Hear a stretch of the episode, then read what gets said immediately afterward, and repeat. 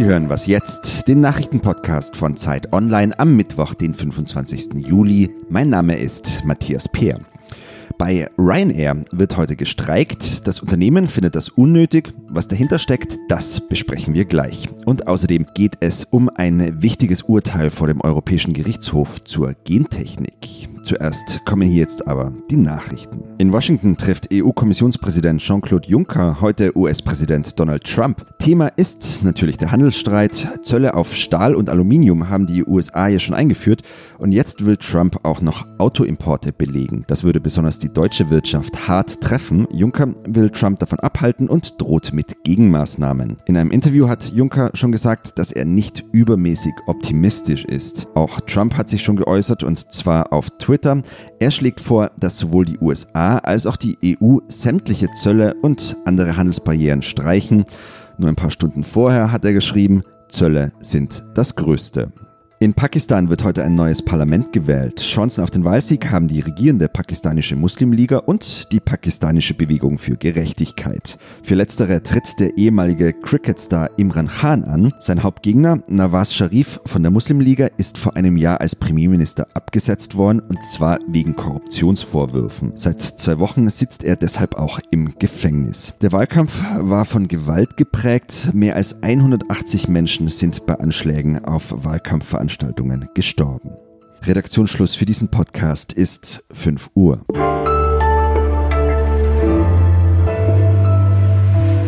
Ich bin Wiebke Nauhauser. Guten Morgen. Vor dem Europäischen Gerichtshof geht es heute darum, wie genau wir in Zukunft wissen, was wir essen. Oder anders gesagt, das Gericht entscheidet, inwieweit neue Gentechnikverfahren wie zum Beispiel CRISPR unter die ziemlich strengen europäischen Gentechnikregelungen fallen. Mm, Gentechnik, CRISPR, EU-Recht. Nichts verstanden, so viel Erklärungsbedarf. Und dafür ist jetzt Alina Schadwinkel da aus unserem Wissensressort und wird uns da unter die Arme greifen müssen. Grüß dich. Hallo.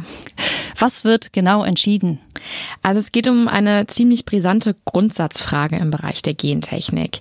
Nämlich muss auch eine naturidentische Pflanzensorte, eine Tomate etwa oder ein Apfel, die im Labor hergestellt worden sind, aber genauso aussehen wie ein Apfel, der vom Baum gefallen ist sozusagen, müssen die auch die strengen Risikoprüfungen durchlaufen, nur weil sie mit Hilfe von Gentechnik entstanden sind. Das heißt also, der Europäische Gerichtshof muss entscheiden, was gentechnische Veränderung ist. Das ist die technische Formulierung, wenn du so willst.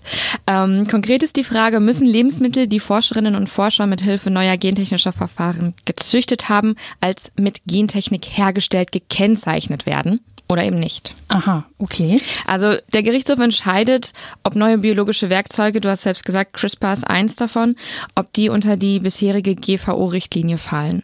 Das ist deshalb so spannend, weil eben, also bisher ist relativ klar, was Gentechnik ist. Man schneidet was rein oder man baut was Artfremdes in, in einen Apfel oder eine Tomate hinein. Da sieht man am Ende, dass da dran rumgewerkelt worden ist, um es mal etwas negativ zu formulieren.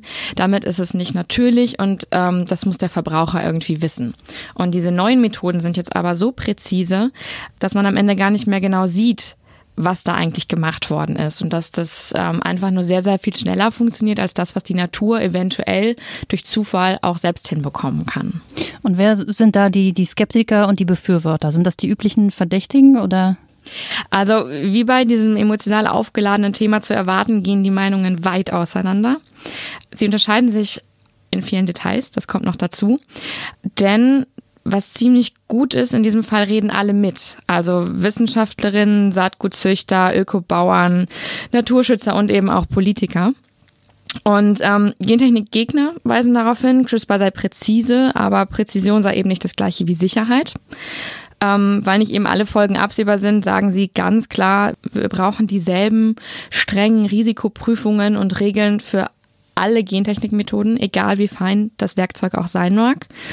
Und Befürworter wiederum sagen, wenn die Tomate oder der Apfel am Ende genauso aussehen, als wären sie bloß über einen längeren Zeitraum auf natürlichem Weg entstanden, warum dann die ganze Aufregung? Also warum muss ich etwas draufschreiben, was für den Verbraucher gar keinen Unterschied macht? Also er, er bekommt ein sicheres, gutes, kontrolliertes Produkt. Wenn ich da jetzt draufschreibe, es ist damit hergestellt worden, hat er im schlimmsten Fall Angst davor und kauft es nicht. So wie das bisher der Fall ist. Wenn irgendwo Gentechnik draufsteht, will es in Deutschland eigentlich niemand haben.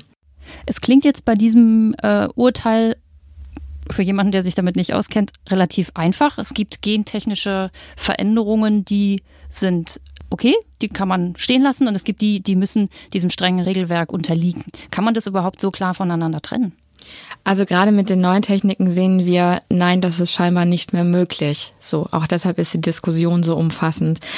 Es wird wahrscheinlich wieder auf einen Kompromiss hinauslaufen, in dem man halt klären muss, ähm, geht es vielleicht gar nicht mehr allein um die Methode, wie etwas hergestellt worden ist oder darum, wie das Ergebnis am Ende aussieht, sondern um die Frage, wie groß war der Eingriff zum Beispiel, den man da gemacht hat. Und ähm, dann eben auch um die Frage, welche dieser Methoden, mit der dieser große oder kleine Eingriff gemacht worden ist, äh, ist besonders sicher oder so präzise, dass es dann eben als nicht Gentechnik gilt, obwohl es das im klassischen Sinne eventuell ist.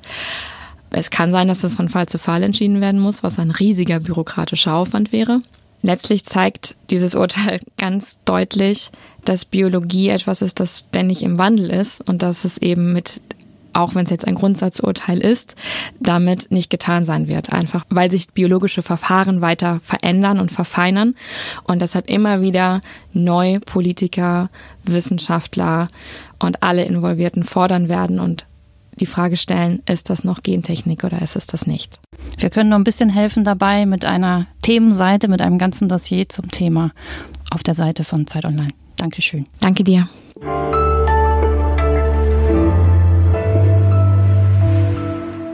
Und sonst so? Die Wagner-Festspiele in Bayreuth beginnen heute und sind nicht ausverkauft.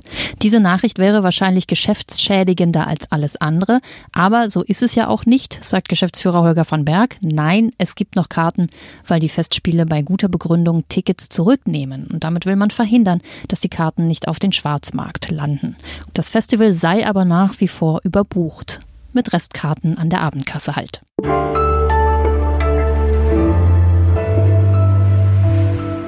Wir möchten, dass erstens Ryanair Gewerkschaften akzeptiert.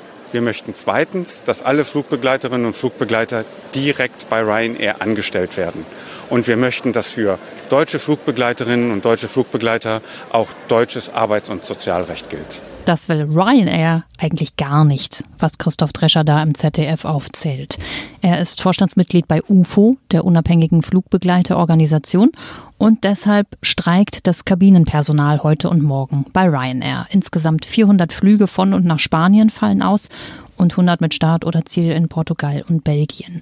Die Betroffenen wissen angeblich alle schon Bescheid und haben im besten Fall umgebucht, denn Ersatzzahlungen gibt es bei Streiks nicht.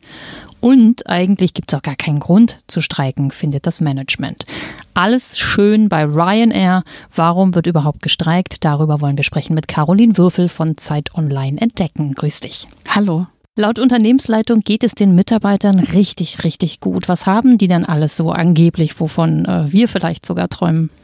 Die haben angeblich ein Jahresgehalt von bis zu 40.000 Euro und würden sogar ähm, sozusagen noch besondere Zuwendungen bekommen, wie zum Beispiel Krankengeld und Zuschüsse für ihre Uniformen. Dankeschön. Genau. Ryanair macht knallharte Ansagen. Wir lassen uns die Unternehmensstrategie nicht kaputt machen und wenn ihr etwas erreicht, dann ist es letztendlich zu eurem eigenen Nachteil, so ungefähr. Es wird also schwierig mit einer Einigung. Warum stürzt man sich trotzdem in den Kampf? Also ganz sozusagen ordentlich journalistisch betrachtet äh, stürzt man sich natürlich in den Kampf, weil diese Bedingungen, diese Arbeitsbedingungen und vor allen Dingen Geld und bessere Arbeitsbedingungen natürlich dann doch was sind, ähm, was noch angepasst äh, gehört und ähm, den Mitarbeitern eindeutig zu wenig ist. Und ich meine, jeder, der schon mal rein eher geflogen ist, weiß ja auch, was die Flugbegleiterin, eben das Kabinenpersonal, was da gerade streikt, alles zu tun hat. Wir aber von dem Entdeckenressort haben in einer Glosse da nochmal drüber nachgedacht, wer denn da eben noch verantwortlich sein könnte und ähm, sind zu dem Schluss gekommen, dass es ja vor allen Dingen Flüge von und nach Spanien sind, die jetzt von dem Streik betroffen sind und dahinter steckt ja möglicherweise der spanische Volksheld Zorro, der endlich seine Bevölkerung retten will von diesem schlimmen Overtourism, über das wir ja vor allem auch in diesem Sommer wahnsinnig viel auch auf Zeit Online gesprochen haben, nämlich von der eigentlich Übervölkerung des Landes durch Touristen. Im letzten Jahr waren es über 80 Millionen Urlauber, die nach Spanien gekommen sind. Alleine auf Mallorca waren 13 Millionen, die Hälfte davon tatsächlich aus Deutschland und die Spanier und Spanierinnen, die brauchen vielleicht einfach mal eine Pause und wollen, sag mal, wieder alleine und langsam durch ihre kleinen Gassen streuseln. Das ist natürlich eine brillante Idee, auf die ihr da gekommen seid. Aber warum gerade Zorro? Ja, der Zorro ist natürlich ein spanischer Volksheld. Der ist natürlich ursprünglich, äh, spielt die ganze Geschichte, da sind wir uns bewusst, ja eigentlich in Kalifornien. aber sozusagen das spanische Herz bei ihm, glaube ich, schlägt dann auch trotzdem noch für die Spanier in Europa, beziehungsweise die spanisch sprechende Bevölkerung in Europa. Und außerdem ist dem bestimmt wahnsinnig langweilig in Amerika, da gibt es ja genug andere Helden und ähm, Und es kann auch nie schaden, Kolonialgeschichte immer mit einzuflechten. Genau, und ich meine, wenn man sozusagen noch ganz gemein und spitzzüngig wäre, könnte man ja auch sagen, der Tourismus hat ja auch große Ähnlichkeiten mit dem Kolonialismus von damals. Alles klar, Dankeschön. Danke. Die Glosse von Caroline Würfel gibt es auch auf Zeit Online. Das war der Nachrichtenpodcast Was jetzt? Ich bin Wiebe Nauhauser und ich wünsche Ihnen einen möglichst kühlen Mittwoch. Hast du besondere Verbindungen zu Spanien? Hast du da mal schon Schlimmes erlebt? Tatsächlich überhaupt gar nicht. Ich war auch erst einmal auf Mallorca und ähm